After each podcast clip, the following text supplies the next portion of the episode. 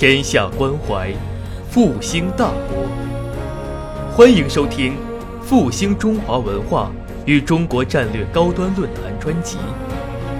复兴论坛是由兴全基金与复旦大学共同发起。复兴论坛致力于中华文化的探索，关注中国复兴的每一步。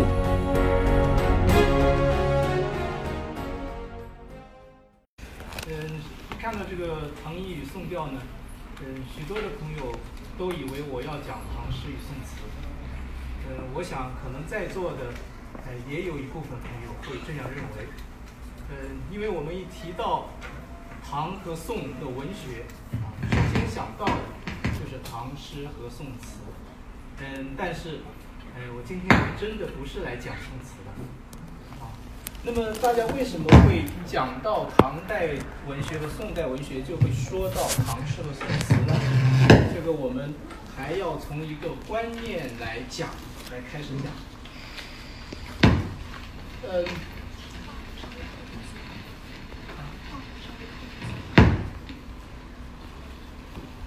呃，这个 PPT 上的是非常著名的学者王国维，也是所谓的清华国学院四大导师之一。王国维的学术领域非常的广泛，啊，嗯，除了我们所熟知的《人间词话》呀，嗯，这样的文学领域的著作，嗯，他从上古的这个甲骨文，一直到上古的历史制度，啊，可以说经史子集啊，呃，各个领域都卓有建树。嗯，他曾经有一本书，这本书在他的学术的领域当中也不是很核心的一一个领域啊，就是宋元戏曲史。在这个宋元戏曲史的序言当中呢，他有这么一段话，这段话已经成为了我们中学语文教育当中必须知道的一段话，啊，就是说凡一代有一代之文学，楚之骚，汉之赋，六代之骈语，唐之诗，宋之词，元之曲，皆可谓一代之学，而后世莫能其言者也。这段话非常有名啊，呃，一说到中国的文学，啊，这一这一条线就出来了，楚骚汉赋，六朝骈文，唐诗宋词元曲，啊，后来人们还加了一个明清小说，啊，这个就是说所谓的一代有一代之文学。什么叫一代有一代之文学呢？就是说这个文学样式在这个时代是成就最值得注意的。这个观念呢，嗯，不是王国维一个人的观念，甚至也可以说不是王国维独创的这个呃说法。在六朝的时候有一部书，啊，这部书叫做《文心雕龙》，啊，不知道大家听过没有啊？这部《文心雕龙》呢，里面有一篇叫《时序篇》。时间的时，秩序的序。时序篇有一段话，说文变染乎世情，心肺系乎时序。什么意思呢？说文学的变化，它是和这个世界的变化密切关联在一起的。一种文体的心和肺，也是和时代密切关联在一起的。这个观念其实就是我们后来讲的一代有一代之文学的观念的最集中的表达。但是，一代有一代之文学，究竟这个时代是什么文学为代表？这个其实就有不同的说法了。啊，我们看王国维的说法是楚骚，啊，就是在汉代以前啊是楚辞为代表，汉代的文学是赋，啊，六朝的文学是骈文。唐代的是诗，宋代的是词，大家看到啊，这个，但是在王国维之前，已经有人有类似的表达了，比如说元代，啊，这个元代的虞吉，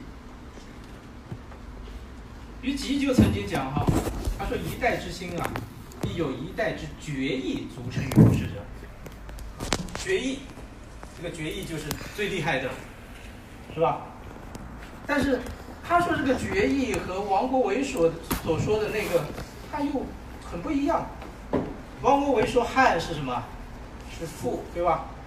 他这里说汉之文章。啊，王国维说唐代的诗他这里特别说的是律诗。王国维说宋代的词，他这里说宋代的道学。啊，王国维说是曲，他这里说是金乐府。当然，所谓的金乐府呢，就是曲。啊，大家知道这个乐府这个词哈，乐府它原来就是一个音乐机构。你家一看它这个名字就就是一个，比如说我们现在说政府对吧？那就管政治的一个机构。啊，他说乐府呢，就是管音乐的一个机构。这个是在汉代的时候设立的，啊，这个机构它的功能是什么呢？就是专门派人到民间去采诗，啊，就是民间的歌谣啊，啊，把它采回来，然后再谱成曲，啊，这个就是乐府诗，啊，后来就把这样的诗歌就称作乐府，那么其实就是配乐歌唱的诗歌，啊，所以这里所讲的国朝是金乐府，就是元曲。那么我们看到汉代的文章和汉代的赋，究竟哪个更有代表性？赋当然有代表性，但是文章没有代表性吗？比如说，大家讲到汉代的文学，首先想到的是《史记》，《实际》是不是文章啊？对吧？那么文章当然也很好，汉代的文章，呃，我们知道这个明代的时候有所谓的前后七子啊。这个前后七子有一个口号，就是诗必盛唐，文必秦汉。写写文章就要学学学司马司马迁他那样的文章，但所以他这个说法也有道理啊。然后说唐代的是律诗，我们知道诗歌律诗这个东西在唐代以前没有，啊，一直到初唐的时候才有格律的定型，所以他这里又和王国维所讲的更广泛意义的诗也不一样，更让人们。不太理解的是宋之道学，啊，这个道学在我们现在想来，好像都是负面的东西哈，否定的。道学先生讲道学，啊，嗯，而且道学还有一句话叫“存天理，灭人欲”。就我们现在来看，这句话简直是不得了，呃，怎么能怎么能接着接受得了啊？“存天理，灭人欲”。但是呢，你回到当时的历史语境当中去理解，什么叫“存天理，灭人欲”啊？我要吃饭。这个是天理还是人欲？这是天理啊！啊，我要娶老婆，这个是天理啊！呃，不能说这是人欲啊！呃，但什么是人欲呢？它存的天理就是存的你正当的、合理的要求，这个都是天理。合理的欲望，这都是天理，对吧？不合理的欲望、过分的欲望，那个才是人欲。所以你这样去看。嗯，王国维曾经讲过一段话，说中国的思想有两个时期是最活跃的。最有原创性的思思想，一个当然就是大家非常熟悉的先秦诸子、百家争鸣啊，这个原创思想。还有一个时代，他认为就是以朱熹为代表的南宋的理学，他觉得这个是原创的思想啊，这是王国维讲的话，不是我讲的。那么其实就是说，在古人看来，宋代的道学确实有它非常值得肯定的地方。你想想，这个思想统治了中国上千年，对吧？啊，一直在南宋的时候成为了这个官方的官方的意识形态之后，啊，它一直在元明清一直都占据了很重要的地位，啊，所以我们看虞吉的这个说法，好像也有道理，对吧？那么清代的焦循呢，他也有另外一个说法了，他说楚骚，这个和王国维一样的，啊，焦循比王国维大，所以我们想王国维的那个说法。从焦循这里吸收了不少。楚骚、汉赋，这两个和王国维一样。魏晋六朝五言，不一样的，对吧？啊，王国维讲的是骈文，他说是五言诗。啊，大家要注意啊，这个五言诗在六朝确实很重要。以《诗经》为代表的诗歌是四言，到了魏晋的时候，五言成为中心的诗歌。不要以为它就变了一个字啊，因为加一个字很简单啊，加这一个字是花了几百年、上千年的时间，然后还有七言，五言到七言好像也是加了两个字，这中间可不是那么简单的事情啊。呃，我们知道有一本很著名的诗歌的评论啊，就是诗品，不知道大家听过没有啊？叫钟嵘，啊，这钟嵘有本书叫《诗品》。他就专门来品品评当时的诗歌，他在这个诗品前面有一篇序，就是诗品序，它里面提到了说，什么诗最好？他说五言是诗之最有滋味者。他说什么诗歌读来最有味道？就是五言诗。所以五言诗是到了这个时候才真正的成为主流啊。所以焦循特别提出来说，魏晋的五言诗不得了。唐律啊，唐代的律诗啊，然后宋词、元曲。你看这个王国维的说法，基本上是搬这个说法过去了啊。但是还有一点，焦循又特别的说到名人八股，这个大家好像又和这个宋之道学一样哈。这个八股文在我们今天也是一个否定性的词嘛，比如说毛主席就写过党八股啊，那么就是一个。对党的这种思想僵化的文章、文风僵化的文章的一个批判。但是你，我不知道大家在座的有没有同学有没有朋友真正的读过八股文？你去看那个八股文，那八股文它其实非常之讲究。我们否定八股文是从什么角度去否定它？更多的是从思想层面的角度。为什么八股文的题目都出自四书五经啊？它对人的思想是一种禁锢。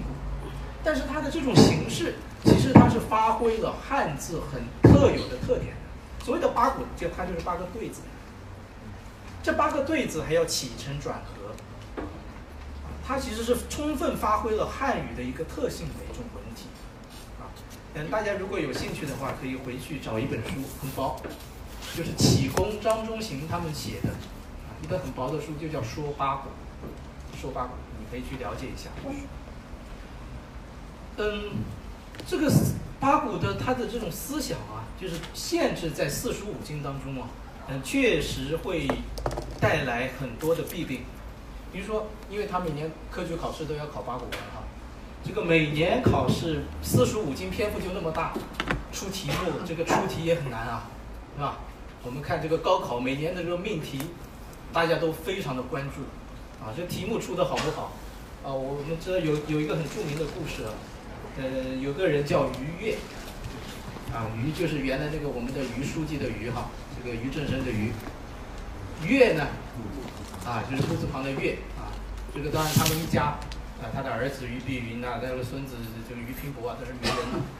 于越有一次出题目，这个八股文的出法有一种特殊的出法，叫结他题。什么叫结他题啊？就是我们以前出个句子，比如说。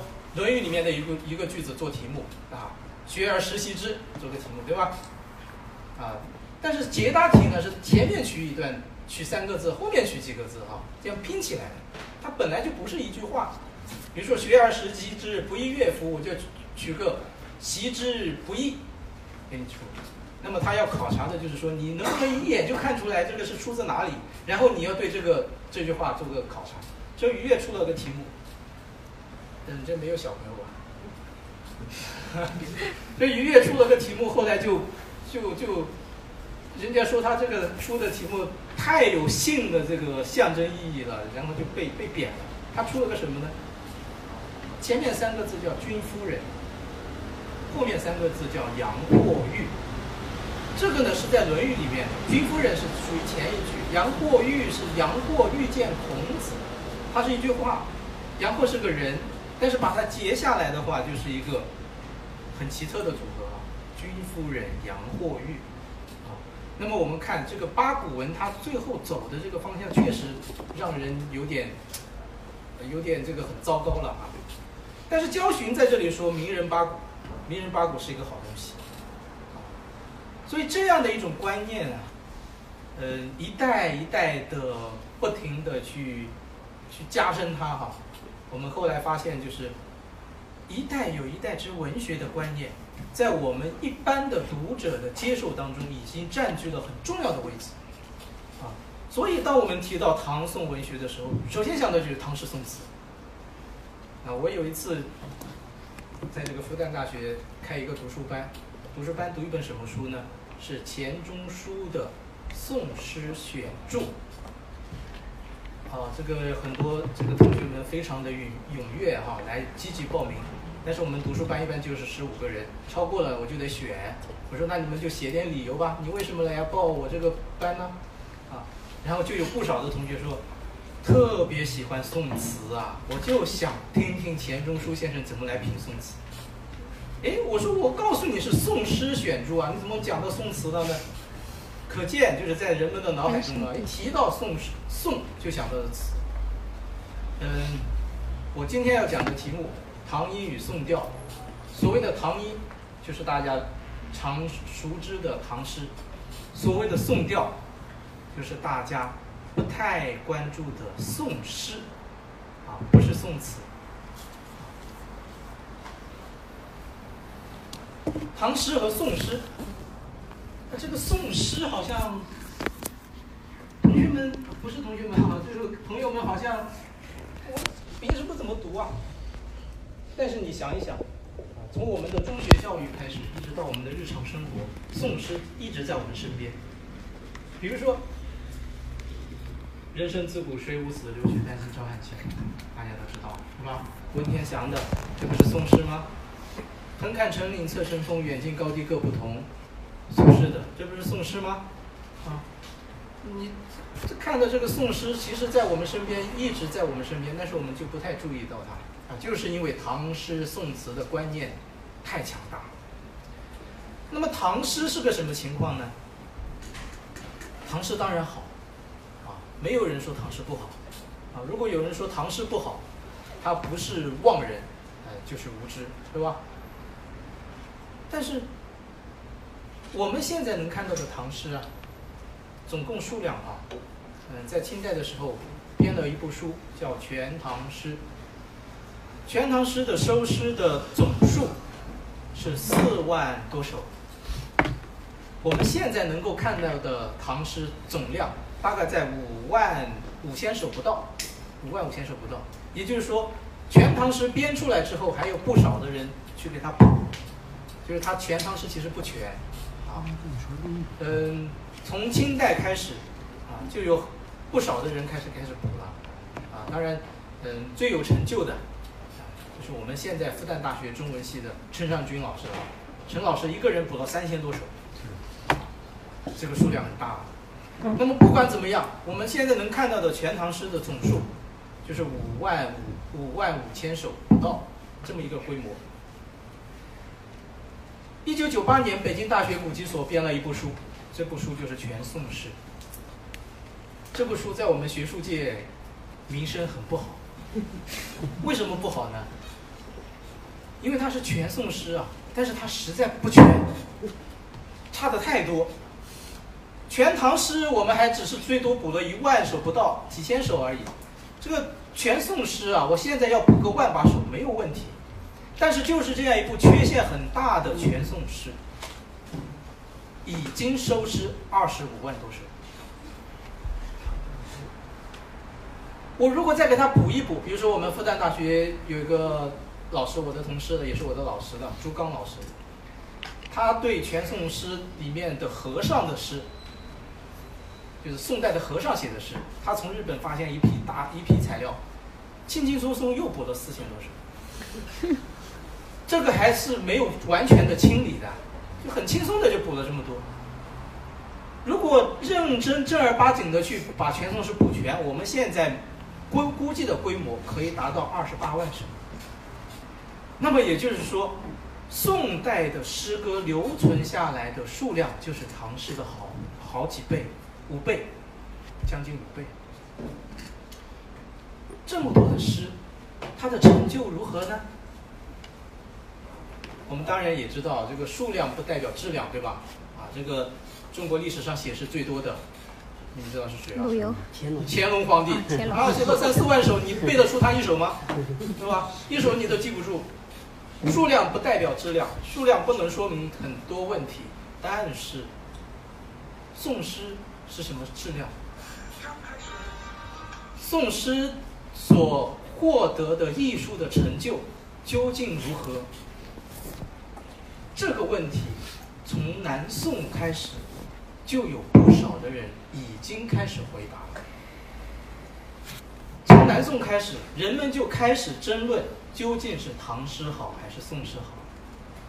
既然这个问题被提出来，那么我们就可以想象，宋诗其实是获得了很高的成就的。否则的话，有什么争的，对吧？啊，你一个百万富翁和一个乞丐，你有什么争的？谁有谁更有钱，有什么比的呀？对吧？它之所以会有唐诗和宋诗哪个更好的争论，那么就说明宋诗在艺术上是有它的特点的，对吧？那么有些什么特点？我今天要讲的两种范型，就是主要讲宋诗，因为唐诗大家都很清楚了，唐诗是一种范型，没有人有疑问，对吧？但是我要讲的是宋诗也是一种范型。那么宋诗这种范型有些什么特点？就是我今天要讲的主题了。这首诗大家熟悉的不得了啊，一会朋友都会背。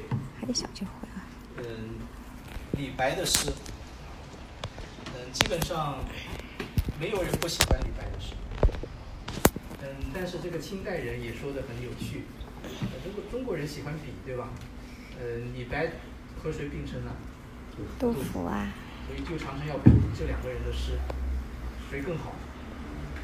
清代人有一句说法，叫说这个李白的诗啊，叫“白首以上意艳”。什么意思呢？就说你读李白的诗读多了，你就很厌，就是很容易觉得他重复太多，整天拿这个酒杯看着月亮，是吧？啊，酒和月的意象在李白的诗里面不停的出现。下面一句话叫什么呢？啊，这个杜甫的诗呢是“白首以下意，白首以下难入”，就是杜甫的诗你读的少啊，你根本上就无法理解杜甫。啊，那么其实也就讲到李白诗的一个特点，对吧？这首诗大家很熟悉哈，嗯，这是一首七言绝句，啊，一首七言绝句。他写早发白帝城，嗯，李白在什么场什么场合下写的这首诗？当时我们知道李白有个遭遇啊，就是当时安史之乱之后，他入了那个李陵的幕府，啊，这个李陵呢，他是不知道那边那个，嗯，唐肃宗继位了啊，他自己又等于另立中央，那么当然就被视为叛军了，那么李白就入入狱了，入狱就被贬。就往西边贬，嗯，贬到到了白帝城的这就是路上的时候啊，啊，接到一个通知，啊，就是皇帝大赦天下，那么就是赦罪了，啊，那我就可以回家了。所以你看他这个心情啊，非常的愉快。朝辞白帝彩云间，千里江陵一日还啊。注意啊，这两岸猿声啼不住。他为什么不写鸟声啼不住啊？是写猿声啼不住。猿这个猿声是很凄婉的，啊。很凄怨的，猿猿啼三声泪下场了，哎，听到原声是想哭的，嗯，但是他李白这个时候心情好的不得了，这个原声随便你叫，我心情很好，轻舟已过万重山，那就过去了。这个是写李白的愉快的心情和这个车船的速度，对吧？非常快，千里江陵一日还，很快的速度。同样的写法。同样要写坐船的速度的快，在宋诗里面就会有不一样的写法。宋诗怎么写快？我们举一个，我们今天的例子其实都是出自这个人啊，苏轼。我们看苏轼怎么写快。大家看这个图啊，嗯，苏轼也是很豪放的，对吧？嗯，这个李白这个图呢？估计都是画家随便想的，想怎么画就怎么画，这画成这样。苏轼这个图呢，还真有点历史的根据的。啊，据说这幅图是离苏轼这个真相最像的一幅。嗯，你怎么知道像不像啊？嗯，一般我们讲这个这幅画，传说是李公麟画的，而且他画的一些特点呢，就这个人的这幅这个画像的特点。和书上记载的苏轼的相貌比较符合，比如说苏轼的胡子，大家注意到没有啊？你去看一般的，如果这个画家对苏轼不太了解，他可能就画个大胡子，然后对酒当歌啊，然后这个呃明月几时有，对吧？举个杯子。那你看这里他画的胡子很少，小胡子。这个在笔记里面其实是有记载的。呃，这个书里面有一段故事，我们知道苏轼有个学生，苏轼有个学生叫秦观，这个人大家也不陌生，对吧？他妹夫啊，你如果没有读过他的词，你总知道有一句话吧？谈恋爱的时候还常说“两情若是久长时，如有其在，朝朝暮暮”啊。秦观写的词非常的婉约，但是这个人呢，他最喜欢谈的是军事，是军国大事。人长得也很魁梧，而且他有一副大胡子。啊，有一次他和苏轼两个人开玩笑，苏轼胡子少嘛，他胡子多，对吧？啊，所以他摸着自己的胡须，开始用一个典故了。这个《论语》里面，我们读过孔乙己，知道“多乎哉，不多也”，对吧？“多乎哉，不多也”。这个秦观说的是，把那个“乎”就变变成胡子的“胡”了。他说：“君子多胡哉？”君子就要长很多胡子哈。苏轼是一个很敏锐的、很敏捷的人啊，他又很有才学。他也从这个《论语》里面找了一句话，《论语》里面有个人叫樊须，樊就是樊哙的樊哈，须就是胡须的须，需要的必须的须。然后他一回樊须是什么呢？里面有一句话是说樊须这个人是小人，啊，小人樊须也。那么也就是说。小人才长你那么多胡子呢，对吧？小人樊须就变成了那个繁体字的繁了，啊，樊须也。那么我们知道，苏轼的胡子是少的，这幅画是符合的，对吧？还有一个故事，说苏轼和朋友们在这个山间道上啊，太阳底下行走，看那个影子，一看就知道是苏轼的。为什么呢？颧骨很高，苏轼的颧骨啊很高。哎，这幅画大体也表现出来，所以我们说这幅画大概是。比较符合苏轼个人形象的。苏轼有一次和朋友去坐船，啊，这个地方呢叫百步洪，这里的水流啊非常的湍急，所以这个船一到这个水里啊，一下就下去了。然后他就写了这首诗，他来怎么写啊？这个船快，千里江陵一日还是一个写法，苏轼是怎么写？他说：“这个轻舟如下，轻舟南下如投梭啊，这个船船太快了。然后他用了一个比喻的方法，有如兔走鹰隼落，骏马下注千丈坡，断弦离柱箭脱手，飞电过隙诸翻河。这四句话，你首先一看没没太注意哈。你要他所谓的有如，就是就像什么什么。”一直管到这个飞电去，飞电过隙出翻河，像什么？他说像兔子逃跑，是一个；又像鹰隼从天上落下来，又是一个；还像骏马从千丈坡下奔下来，这是第三个；又像断弦离柱的速度，那个弦刚断的时候。又像箭刚刚脱手的时候的速度，又像飞电过隙的速度，隙就是缝隙了。这个电过去，那你想这个速度多快，对吧？还像水珠从荷叶上翻滚下来的时候。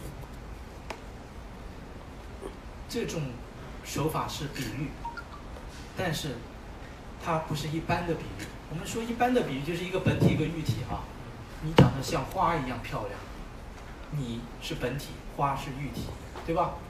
我如果说你长得又像花，又像树，又像草，又像月，啊，这个时候你发现它是有多个的喻体的。啊，我们我记得这个九十年代有一首歌，像雾像雨又像风哈，你就看它是三个不一样的东西来做喻体，来表现本体的一个特点。嗯，这样的手法在文学上叫博喻。钱钟书把这种说法说的是莎士比亚式的比喻，啊，或者说是小中国传统小说里面的车轮战法，让你应接不暇啊。这种比喻前人也用，啊，嗯，同时的人也用，但是大家一般用个三四种就不得了了啊。比如说大家熟悉的这个贺铸的词“青玉案”，试问闲愁都几许？一川烟草，满城风絮，梅子黄时雨。就说你这个愁啊，这个愁像什么呢？像什么一样多？都几许啊？有多少？你的愁有多少？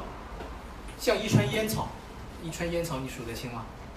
像满城的风絮，像梅子黄时的雨，对吧？他用了三个喻体，但是苏轼在这里用了几个？七个，七个，前所未有，前无古人的，后无来者的，啊，呃，后来有人好不容易在佛经里面找到一个，是六个。哪一句呢？大家可能都听过，《金刚经》：“一切有为法，如梦幻泡影，如露亦如电。”我们一般看上去就是梦幻泡影是一个，不是的，梦幻泡影是四个，然后露、电六个，但是苏轼比他还多一个，七个。啊？我说加图说是八个。哦，头缩如果加头缩，当然就是八个，但是它这里有如后面连起来就是七个，啊，这样一种写法，这是宋人写快，宋人来写雨水速度的快，就这么来写，大量的铺排，这是展示他的什么？展示他的学问。呃，我们要知道，这个宋代人比唐代人有学问的多。这个当然不是说唐代人不不努力、不发奋的哈，呃，这里面是涉及到一个很根本性的问题。我们常说科学技术是第一生产力啊，这个是真的是科学技术决定的。是什么呢？唐代是一个手抄的时代，读书啊都是靠手写出来的，你能够传播多少呢？所以唐人的学问，他读到的书和宋人读到的书那个数量根本上没法比。宋代是一个印刷的时代，所以他能看到更多的书。所以我们看那个苏轼的用的典故啊，唐人用典最常用的就那么几部书啊，嗯，而且嗯最重要的就是文选，经书文选里啊。宋人呢，像苏轼、王安石这些人写的诗。那个典故你都不知道从哪里来的，除了经史子集这样四部啊，儒家四部之外，什么道书啦、医书啊，啊乱七八糟的什么都有，啊那就是来源于他本身的阅读的广泛。这个苏轼的这样一种写诗的方法，啊，在我们的宋诗里面，其实是很突出的，真的就是。人们总结的一个宋诗的特点，叫做以才学为师，用才学来写诗。嗯，苏轼曾经批评过一个人，这个人就是大家熟悉的孟浩然。大家读过孟浩然的诗吗？嗯，如果没读过他的诗，你至少还知道花落知多少。苏轼怎么批评孟浩然的？他说孟浩然这个人的诗啊。叫韵高才短，韵高才短，就说他的诗很有韵味，但是没有什么才学，就像造酒的人没什么材料一样，造就的那个酒啊，味道比较淡，啊，韵高才短。他之所以会评评论孟浩然是韵高才短，就是因为他自己这个才太大了，自己一肚子的学问呐。所以这是宋诗的第一个特点，和唐诗比，它更讲究学问，更讲究学问。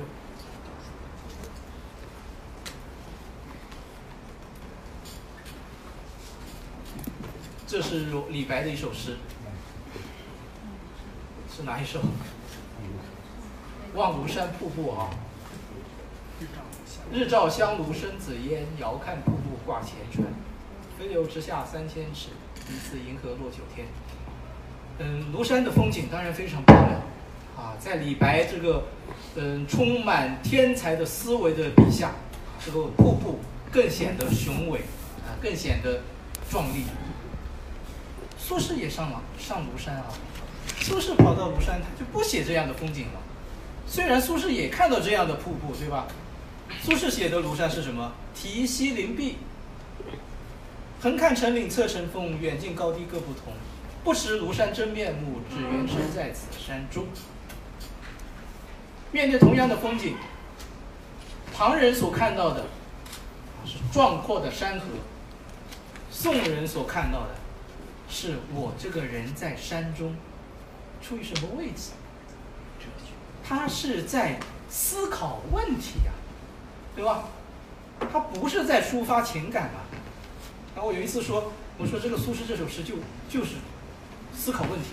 然后有一个小朋友跟我说，老师，你说的不对，我们语文老师说了，这首诗表达了苏轼对美好山河的热爱之情。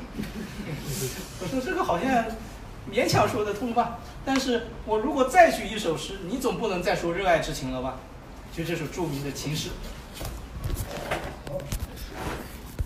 这首诗，如果你还说它是对情的热爱之情，总归说不通了，对吧？这个情诗怎么写？他若在情上有情深啊，他若言情上有情深，放在匣中何不明？若言身在指头上，何不于君指上听？这首诗什么意思呢？苏轼这个人当然没有学过物理，啊，呃，物理成绩不及格啊，嗯、也不知道什么振动发生的原理，所以他看到一个物理现象，就这个琴它会发出声音来，它怎么会发出声音？这个琴如果它的声音是它自己发出来的，如果琴上有琴声的话，它放在那为什么它不响？如果你说你的琴的声音是你的手指拨弄它弄出来的，为什么不直接听你的手指就行了？这个我们现在看，他当然是思路混乱，对吧？啊，但是我们至少知道，苏轼的这首诗，他是在用诗表达他对这个世界的一些看法，对吧？诗歌的功能不再局限于我们常常说的言志抒情，诗歌的功能有所变化，它的这种变化就是他在诗中开始发议论了。对吧？他不但在诗中发表对于物质世界的议论，也发表对于心灵世界的议论。下面这个就是，啊，贺子由勉池怀旧。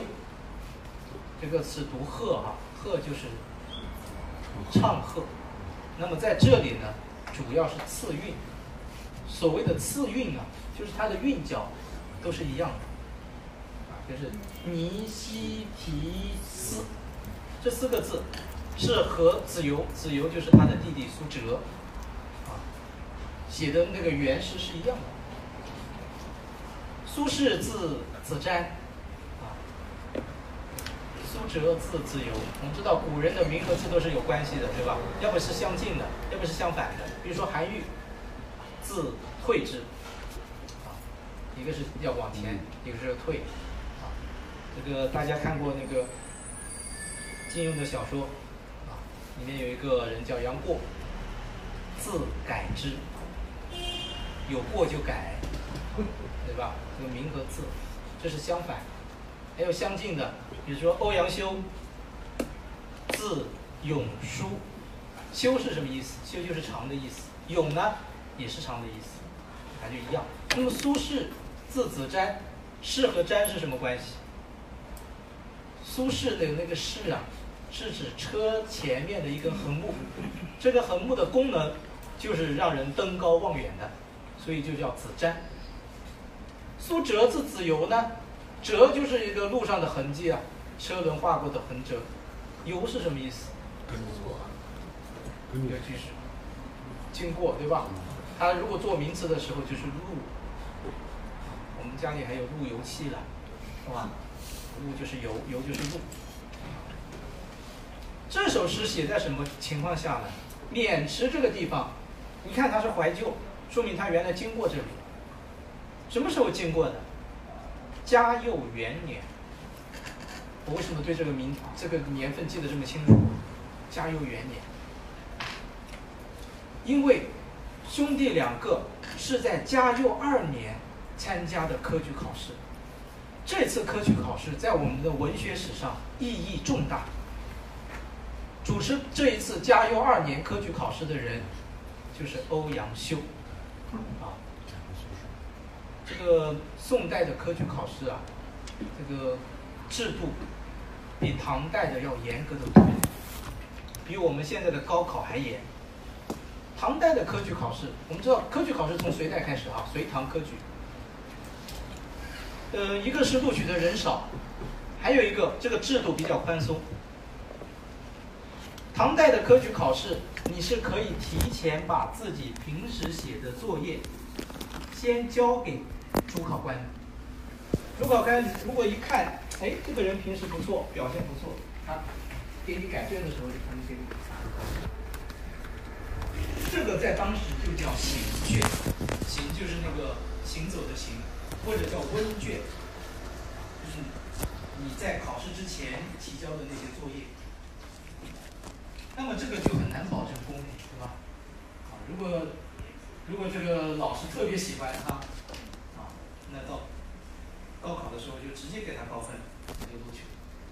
宋代的科举考试呢，非常的严格，不但没有行卷，而且首先。就像我们高考现在一样的啊，命题小组命题的人先给我锁起来啊，就像我们系的老师啊，到了这个六月，到了五月五月底五月份的时候，就有几个老师是消失的，什么也写不上啊，被锁起来去高考试卷去了。这个制度在宋代就已经开始了，就叫锁院，锁起来，在院子里面锁起来，锁院，这是命题。考生答完题，答题的时候，我们现在高考试卷啊，装订线内不许答题，对吧？这个就是宋代的糊名制度，因为你的名字会被糊起来，看不到。这是我们现在也沿用的。还有一个制度，我们现在是不用了，什么制度呢？誊录制度。就是为了避免主考官能够认出学生的笔记，他请人把所有的考生的卷子重新抄一遍。这个当然字写的差的人比较沾光，对吧？重新全部抄一遍，抄一遍，那么这个主考官就认不出来了，反正都一样的字嘛。所以在嘉佑二年科举考试的时候，欧阳修读到了一份很好的卷子。啊这次考试的题目《行赏忠厚之之论》，题目《行赏忠厚之之论》。欧阳修读到这个卷子，觉得哎，这文章写得好。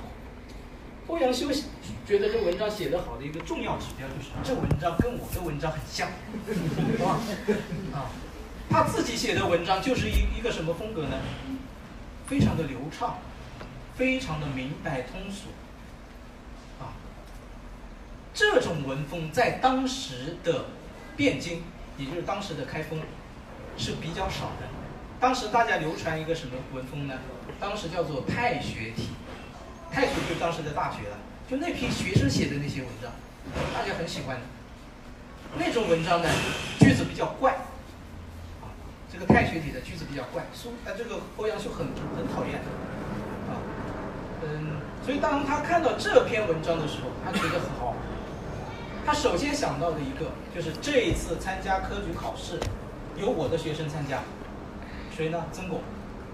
所以他首先想到的是这份考试试卷应该就是曾巩的，是吧？文风像我的，还能是谁？肯定是我学生了，是吧？但是欧阳修是一个很无私的人啊，他想到这份卷子这么好，又是我自己的学生。才是我自己的学生吧，所以我不能给他第一，所以把他放在第二。啊，第一，后来我们一揭榜才知道啊，第一的那个人叫张衡，大家可能都没听说过了吧？啊，所以高考考状元没什么重要的，对吧？没考上状元的后面都是很很有名的人物，什么曾巩啊，曾巩已经考到很后面了，苏辙考的也不怎么样，对吧？啊，那一开榜。欧阳修最欣赏的那份卷子，就是苏轼，啊，就是苏轼。然后欧阳修非常高兴。欧阳修没有因为说不是自己的学生的感到很很懊恼，他非常高兴啊，他马上给他的朋友写信啊，给这个梅尧臣啊，这个韩琦啊，就写信啊，他说这个这个人不得了，三十年后更无人道者我，什么意思啊？这个世界上三十年之后，没有人知道我欧阳修的文章了，只知道他苏轼的文章。快哉快哉！老夫当避一头地，啊，我要为他让路。那么可以说，这个时候的苏轼、苏辙两个人，兄弟两人哈，同时中举，名动天下。我们知道他的那个父亲苏洵，考了一辈子也没怎么考上，对吧？哎，但是这两个兄弟两个。可能是这个四川的这个比较闭塞哈，两个人在那里就是专门学习经典去写，也不受这个京师的这个太学体的影响，哎，反倒符合了这个欧阳修的口味了。两个人意气风发呀，对吧？当然隔了没多久，一个坏消息，就是他们的母亲去世了。啊，母亲去世了嘛，那按照当时的制度，你就要什么都不能做了，回家待着。号称三年，一般情况下是二十七个月，二十七个月守制，守制。等到他们守制完，当然就要去赴任了。守制完了，你你就是就是公务员考试嘛，已经合格了。你现在回去守制，然后满了你就回来，继续给你去派一个任务。苏辙呢，也不知道什么原因，现在我们都还没搞清楚。这个王安石啊，王安石当时是一个负责起草文件的，但是他有一个权利，就是如果国家命任命他的官，如果我不同意的话，我是有权不起草。王安石就不肯给苏辙起草，苏辙呢，这个人也很有脾气，对吧？你不给我草，我就干脆不当，我要回家伺伺候我老父亲去了。但是呢，他给苏苏轼是是有一个任命的。就是凤翔府判判官，签判。这首诗就写在弟弟去送哥哥赴任的时候。那么他们去赴任的时候，又经过了渑池。第一次经过是去参加科举考试，第二次就是去赴任的时候。从理论上说，这个时候的苏轼，他还是一帆风顺的。他是一个没有经历过什么风雨的人，他对人生应该是饱满着积极的情感的。但是，苏轼这个人是一个早熟的思想家。你看他的这首诗里面，他一开始就对这个人生提出了疑问：人生到处知何似？应似飞鸿踏雪泥。泥上偶然留指爪，鸿飞哪复计东西？对吧？他一开始就开始疑问这个人生了。他说：“这个人生飘忽不定啊，以后是什么样子？哪副记东西？不知道，不知道。”所以我们看到苏轼在这首诗当中，他已经开始思考人生。啊，这首诗是很早的诗。而我们只要把他和苏辙的那个诗去对比，我们就会发现苏轼确实要技高一筹。苏辙主要写什么呢？苏辙主要写兄弟两个人的感情。那么苏轼是从两个人的感情跳出来的，他从更高的角度来看人生的普遍的情绪。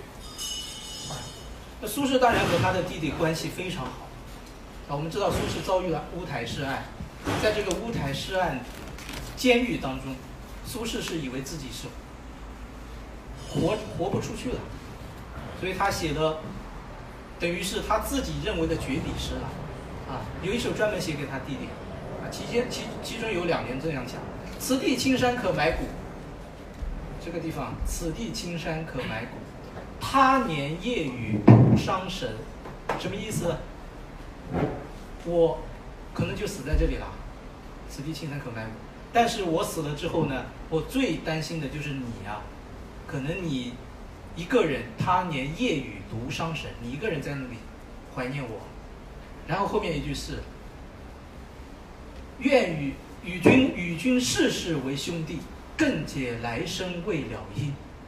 就是说，如果我死了，我下辈子还愿意跟你做兄弟。兄弟两个人的情感非常好。但是苏轼在这里他是上升到更高的层面来谈啊。老僧已死成新塔，坏壁无由见旧题。呃，这个和尚死了就成了一个塔啊。我们知道和尚死了不是一个坟包是吧？建座塔。嗯，原来写在这个墙壁上的诗，现在也看不到了，那个墙壁坏了。往日崎岖还记否？路长人空见于斯。啊，记得当年我们经过这里的时候吗？是吧？这首诗我们可以看到，在苏轼笔下，诗歌用来思考，用来议论，这就是宋诗的第二个特点，就是以议论为诗。以议论为诗。唐人的诗歌有没有议论？当然也有，但是总体特征是没有这样的鲜明的。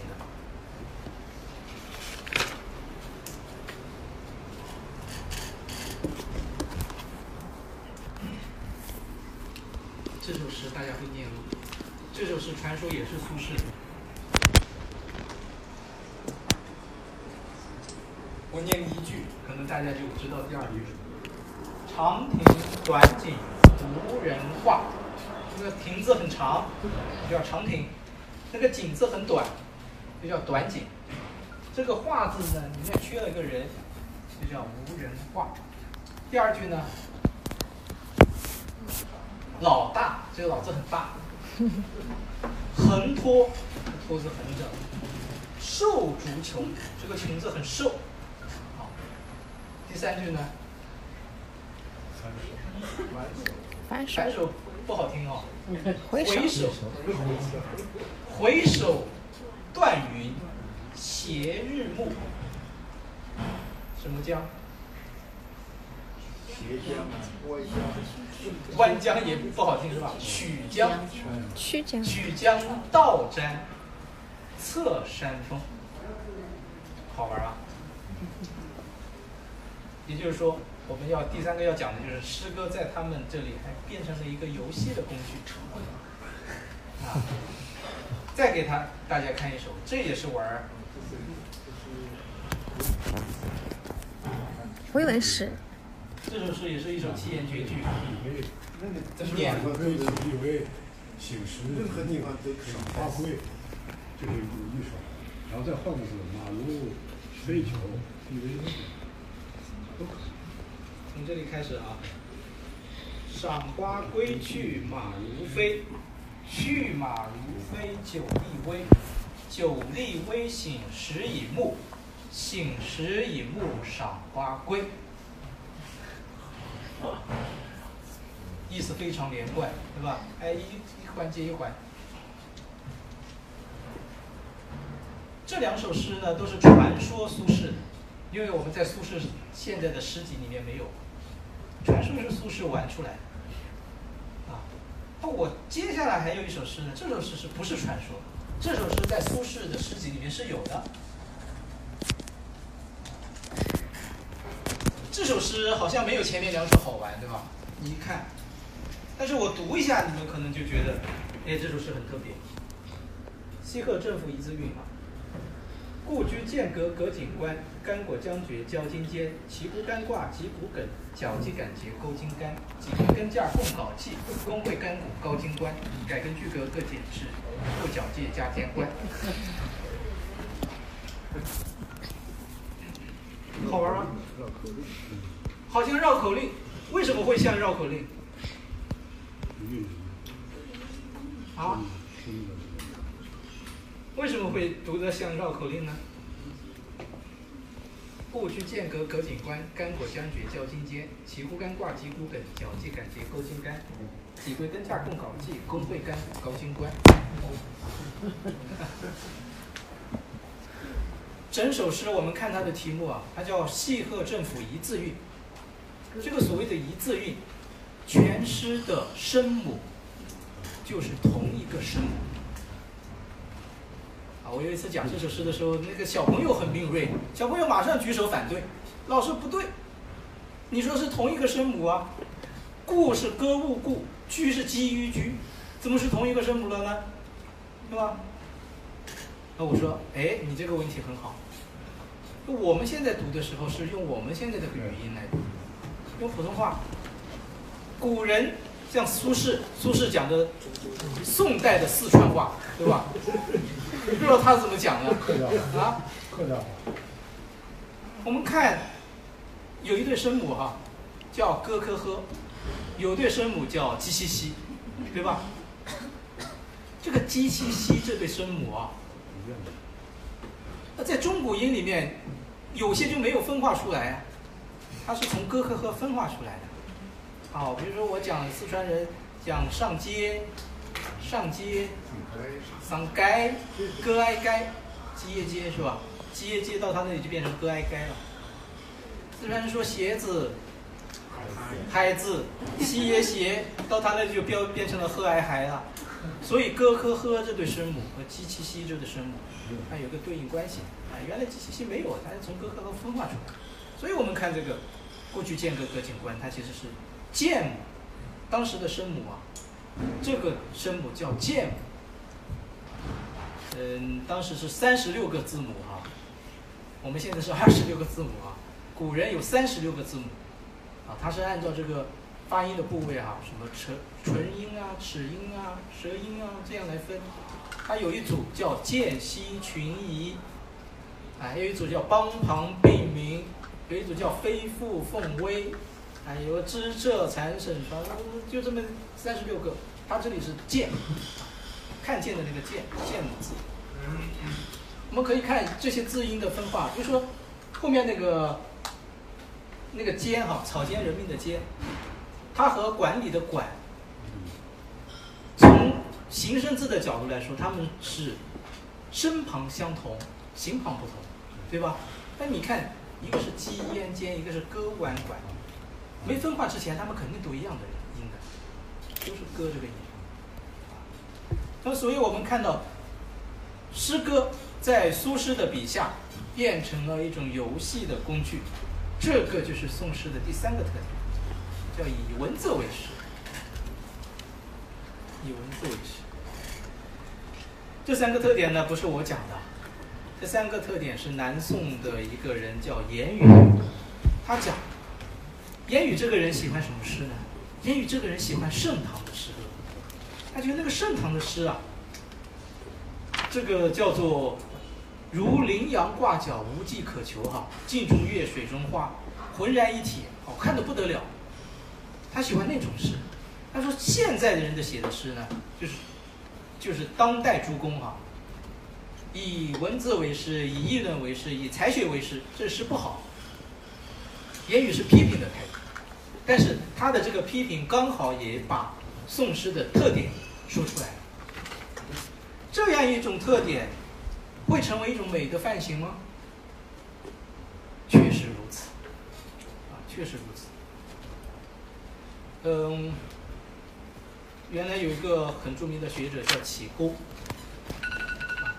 大家都听过哈、北京师范大学，他是著名的书法家，他也是著名的学者。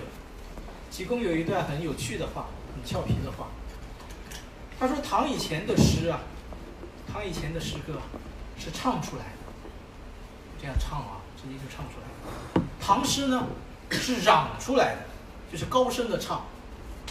宋诗呢是想出来的，动脑子想的。宋以后的诗呢是仿出来的，模仿。那么其实也就是从宋代以后的诗人那里，他们就是两个学习，一个就是学唐诗，模仿唐诗，这个就是明代的前后七子；一个就是学宋诗，这个就是宋代的啊、就是清代的同光体宋诗运动啊。所以我们看到宋诗它也和唐诗表现出很不一样的特点。四川大学原来有个教授叫妙月啊，嗯，可能大家都不太注意到他，其实他的书非常的精彩。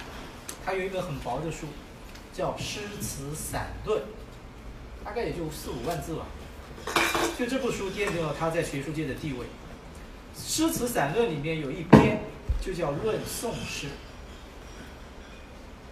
论宋诗，他就讲唐诗和宋诗比啊，唐诗是以韵盛故浑雅，宋诗呢是以意胜故精能。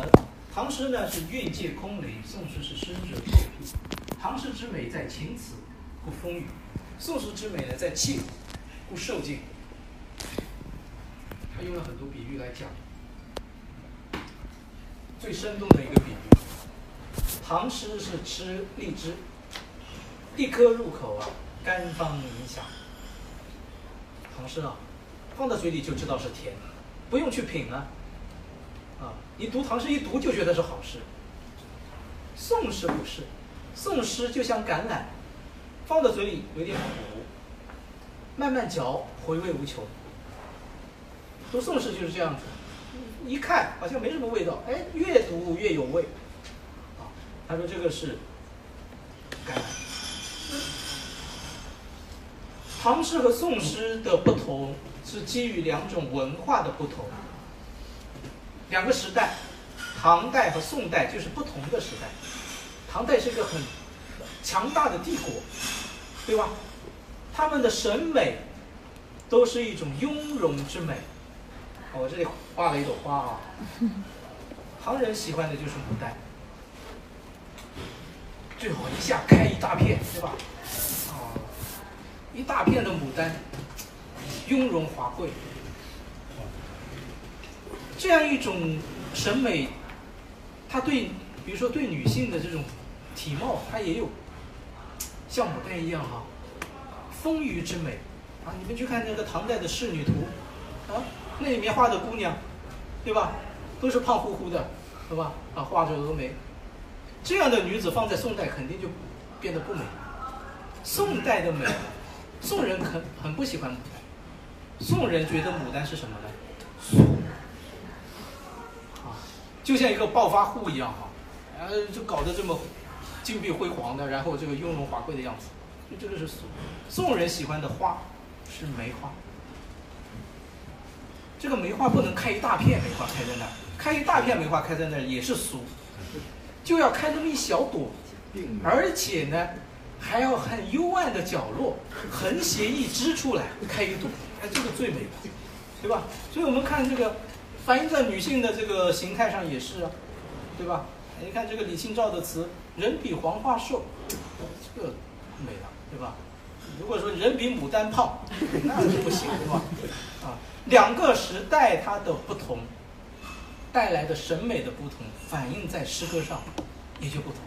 所以宋诗它相对来讲要平淡，唐诗的词藻要华丽，宋诗的思想要深刻，唐诗它的这种哲思就要浅显一点。最著名的论断是出自钱钟书的《谈艺录》。《谈艺录》曾经讲了一段话，我们知道《谈艺录》是奠定钱钟书的学术地位的一部重要著作。他的《谈艺录》的第一则 就叫“诗分唐宋”。《谈艺录》的这部诗，这这篇诗分唐宋为什么重要呢？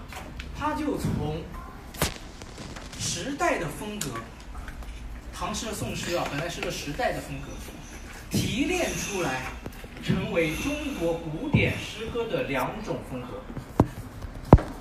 所谓的提炼出来，就是它超越了时代，超越时代。所以他这么讲，他说唐诗宋诗啊，非仅朝代之别，乃体格兴奋之殊。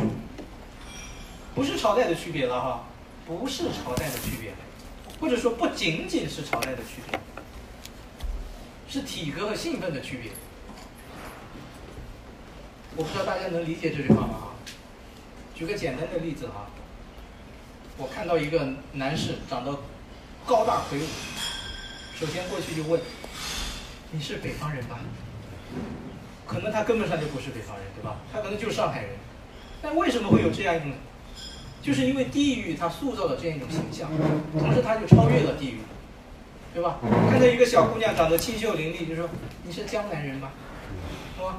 她可能就是内蒙，对吧？所以这种风格它已经超越了时代，超越了地域。那么同同样的讲到诗歌，就是唐诗和宋诗，它也超越了时代。所以钱钟书讲，他说：“夫人秉性啊，各有偏执，发为生师。高明者敬唐，臣贤者敬宋。自宋以来，历元明清才人辈出，而所作不能出唐宋之范围。”说的很明白了哈。自宋以来，历元明清才人辈出，所作不出唐宋之范围。你是清代人，你写了一首诗，你的这首诗不是唐音就是宋调，你只能写这两种风格，不出这两种诗的范围，皆可分唐宋之整域。唐以前之汉魏六朝，浑而未化，韵而不发，亦未尝不可以以此例之。唐代以前的六朝诗，你拿一首诗出来，我也可以以这两种，一个是唐一，一个是宋调来划分。也就是说，它已经超越时代，它成为两个不一样的审美的代表。给你写首诗出来，我就可以说，不管你是唐人宋人，我就可以说你是唐诗，你是宋诗，因为这个时候的唐诗、宋诗不是一个时代的标志，而是一个风格的表现。啊，所以回到我今天讲的主题哈，唐音与宋调，中国古典诗歌的两种审美范型就是这样来的。啊，就是宋诗它塑造了一种不同于唐诗的新的诗歌的风貌，这种新的诗歌风貌又成为后来的诗歌学习者的模仿的对象。啊，所以就。变成了钱钟书所讲的诗分唐宋，诗歌分成唐诗、唐音和宋调，啊，这个是我今天带给大家的一个简单的分享。感谢聆听本期复兴论坛。本论坛由兴泉基金主办，复旦大学儒学文化研究中心提供学术支持。欢迎您关注复兴论坛的电台专辑。微博及豆瓣小站。我们将向您推送更全面的资讯以及更优质的论坛。